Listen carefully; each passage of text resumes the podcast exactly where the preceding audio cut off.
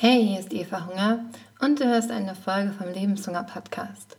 Diese Folge geht um das Zitat There's no need to hide und diese Folge ist der zweite Teil einer Doppelfolge. Der erste Teil ging um There's no need to run. There's no need to hide. Für wen ist diese Folge? Diese Folge ist für dich, wenn du das von dir kennst, dass du dich irgendwie versteckst, sowohl innerlich als auch vielleicht äußerlich. Wenn du von dir kennst, dass du befangen bist in manchen Situationen und nicht komplett so bist, wie du eigentlich sein könntest. Und wenn du dir wünschst, das zu ändern. Diese Folge ist nicht für dich, wenn du vollkommen in deiner Mitte bist und sagst, ich bin einfach in jeder Situation vollkommen frei und total unbefangen, dann kannst du jetzt gerne, gerne abschalten.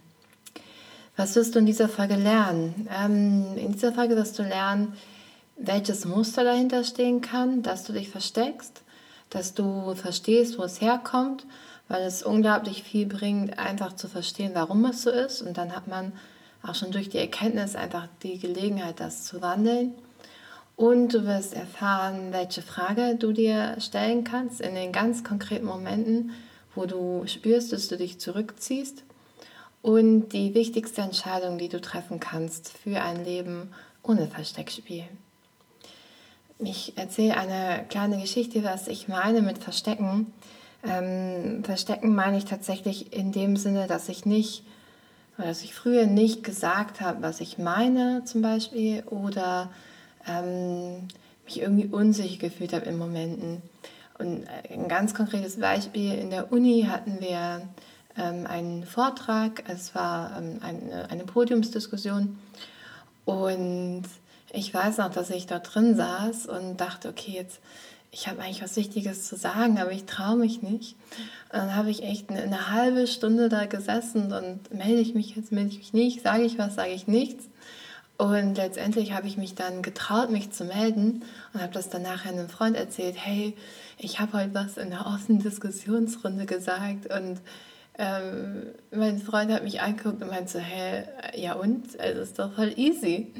Und ich habe ihm erklärt, so, nee, für mich ist es nicht easy. Ich kann, mir fällt es total schwer, einfach mich zu melden und was zu sagen.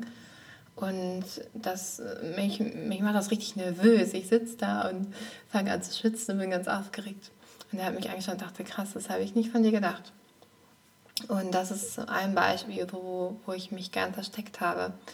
Und inzwischen ist es so, ich kann mich einfach melden und was sagen, kein Problem. Und ich wünsche dir, dass du auch dahin kommst, das zu machen, weil es unglaublich bereichernd ist, nicht nur für dich, sondern auch für die ganze Welt. So, es ist super schön, wenn du zeigst, was du denkst, was du meinst und du uns teilhaben lässt an dem, wer du bist. Also, woher kommt das? Stress kann drei verschiedene Reaktionen hervorrufen bei Menschen oder eine stressige Situation. Die eine Form ist Flucht, also tatsächlich wegzulaufen. Die zweite ist Angriff, also anzugreifen. Ähm, das kann auch verbal sein. Und die dritte ist Erstarren. Und also ich bin eindeutig Typ für Erstarren. Flucht wäre zum Beispiel gewesen äh, in der Situation, wo, wo, wo die Diskussionsrunde war, dass ich einfach aufstehe und gehe.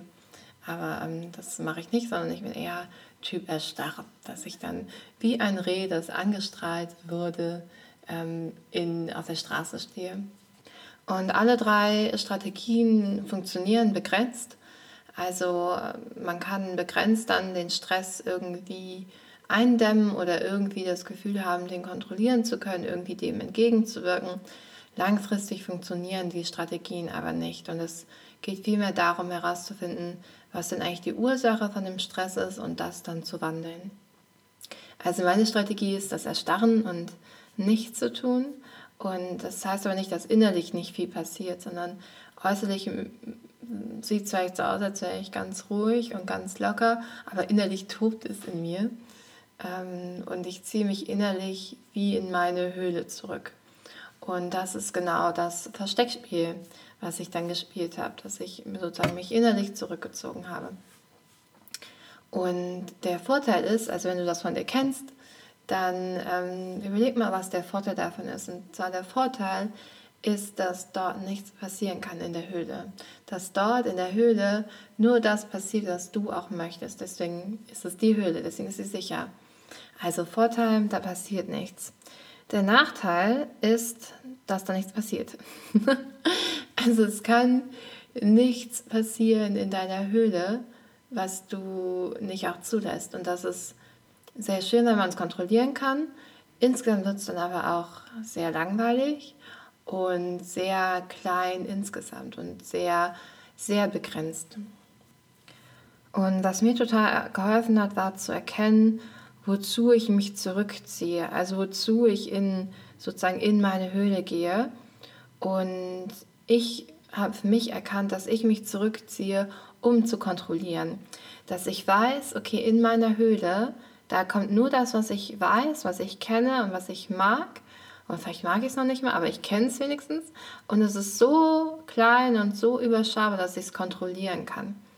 Und ich habe lieber die Kontrolle und wenig, was passiert, als dass ich aus meiner Höhle rausgehe und da könnte ganz viel passieren, aber eben auch was, was ich nicht kontrollieren kann.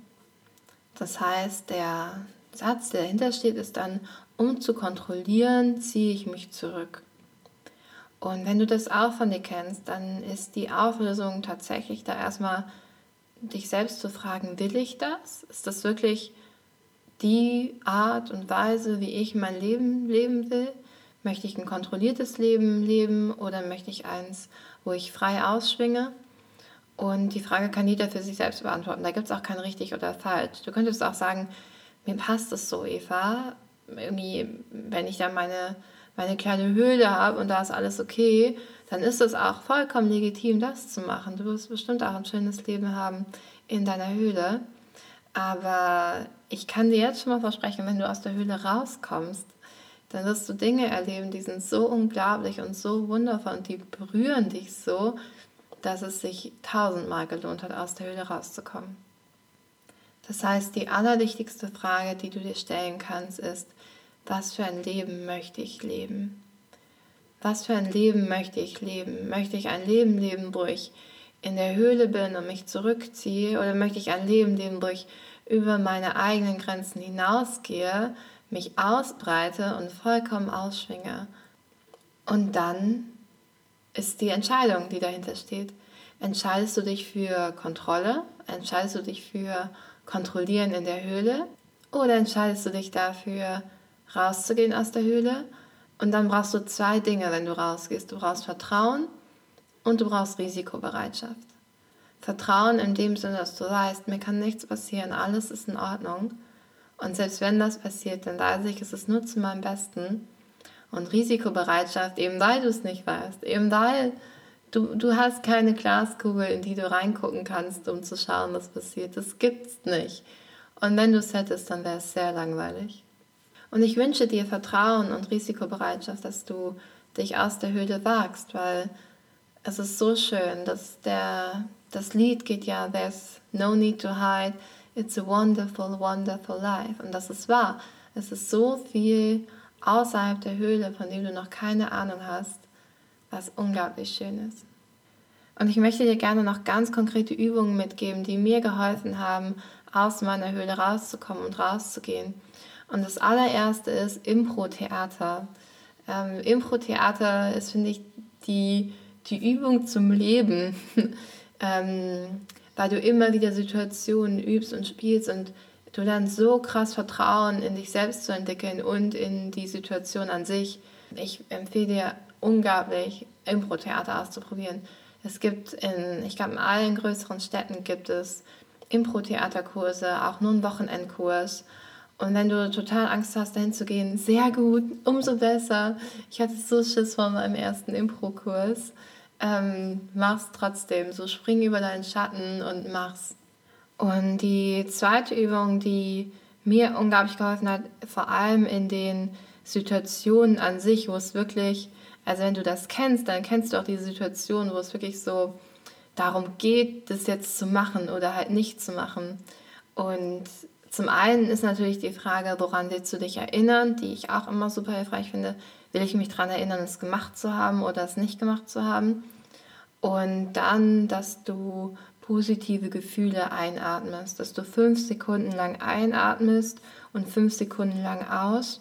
Und ich stelle mir das so vor, als würde ich durch mein Herz einatmen und dann zum Beispiel durch das Herz Licht einatmen oder durch das Herz Liebe einatmen oder Ruhe, Vertrauen, dass du fünf Sekunden einatmest und fünf Sekunden wieder aus dass sich durch den Rhythmus wirst du schon merken, dass sich dein Körper ganz automatisch balanciert und du in dem Moment sozusagen dich selber regulieren kannst, dass dein, dein Körper nicht total verrückt spielt, sondern du genau das machen kannst, was gerade ansteht. Und für diejenigen, die gerne mit ähm, noch was Visualisiertem arbeiten, es gibt ein Institut, das heißt HeartMath und ich, hab, ich benutze es ehrlich gesagt nicht regelmäßig. Ich finde es aber super spannend ähm, oder ich fand es super spannend, das auszuprobieren. Deswegen sage ich es jetzt. Du musst noch schauen, ob es was für dich ist. Und zwar haben sie ein Gerät entwickelt, mit dem man die Herzratenvariabilität messen kann. Und die Herzratenvariabilität zeigt, inwieweit ähm, eine gewisse Kohärenz im Körper besteht. Ja, das ist jetzt Kohärenz. Kohärenz ist sozusagen der, der Einklang, in, inwieweit dein System im Einklang ist. Und ich habe das damals in meiner Coaching-Ausbildung kennengelernt. Das ist tatsächlich ein Gerät, das man an seinen Finger oder an sein Ohr anschließt und dann misst er diesen, diesen Wert. Und das ist so, so spannend zu sehen. Vielleicht kannst du es auch irgendwie, also wenn du in Berlin bist, komm gerne bei mir vorbei und probier es mal aus. Ähm, es ist so spannend, das zu sehen, weil ähm, du atmest erst ganz normal und siehst sozusagen am Laptop oder am Handy, wie so ähm, der Ablauf ist halt wie so ein, wie so ein Herzschlag fast. Und ähm, dann hat damals der, der Leiter von meiner Coaching-Ausbildung hat dann ähm, mich gefragt, ja, wie viel ist denn 100 minus 3? Und dann ich so, okay, 97, 97 geteilt durch 2. Und er hat mir halt so Matheaufgaben, also relativ leichte Matheaufgaben gestellt. Und direkt ist die Herzratenvariabilität hat total ausgeschlagen, ist super nervös geworden, weil ich Stress gehabt habe, obwohl es nur so, so kleiner Stress war. Und das ist unglaublich spannend zu sehen, dass man es nicht nur selber spürt, sondern eben auch am Bildschirm zum Beispiel sieht. Und wenn du auch jemand bist, der sowas gerne ausprobiert, dann probier es gerne mal aus. Ich verlinke das unten. Und ich fand das einfach spannend zu sehen, dass man das wirklich messen kann. Und dann gibt es natürlich die, die Atemübung und auch die positive Emotion einzuatmen. Man kann wirklich sehen, wenn man regelmäßig atmet und sich darauf konzentriert, dass sich das System wieder beruhigt, dass sich der Körper beruhigt. Genau, das war meine heutige Folge. There's no need to hide. Und jetzt nochmal ein Appell an dich, wenn du das von dir kennst, dich zu verstecken. So komm raus aus deiner Höhle. Hier ist es so schön draußen. Und es gibt so viel, so viel Potenzial, es gibt so viel, was du gestalten kannst und machen kannst. Und es wäre unglaublich schade, wenn du dein Potenzial nicht lebst, nur weil du denkst, du müsstest dich verstecken. Und ich möchte dir gerne sagen, es ist so wichtig, dass du aus der Höhle rauskommst und dass wir alle hier draußen auf dich warten und uns freuen, wenn du dabei bist. Das heißt, wenn du irgendwas hast, wo du sagst, ich würde mich da gerne trauen, aber ich traue mich noch nicht, mach's, mach es und erzähl mir davon, was du gemacht hast. Und wenn du sagst, ich wollte schon immer mal ein wichtiges Thema ansprechen, sprich es an und erzähl mir davon, weil es ist so, so toll, wenn du diese Momente erlebst, wo du dich einfach traust und jedes Mal, wenn du dich getraut hast, wirst du ein bisschen wachsen. Das ist ein bisschen wie vom 3-Meter-Brett springen. Man steht da oben und denkt sich, Mist, ich kann das nicht, ich traue mich einfach nicht. Und wenn man doch springt, dann freut man sich einfach, dass man es gemacht hat. Und je länger man, also es wird nicht besser, je länger du da oben stehst auf dem 3-Meter-Brett. Es wird einfach nicht besser. Es kommt nicht der Moment, wo du auf einmal sagst, oh, jetzt fühle ich mich dann auf dem 3-Meter-Brett zu springen. Das heißt, spring, genieß den Flug und insgesamt mach dir noch einen schönen Tag. Bis dann.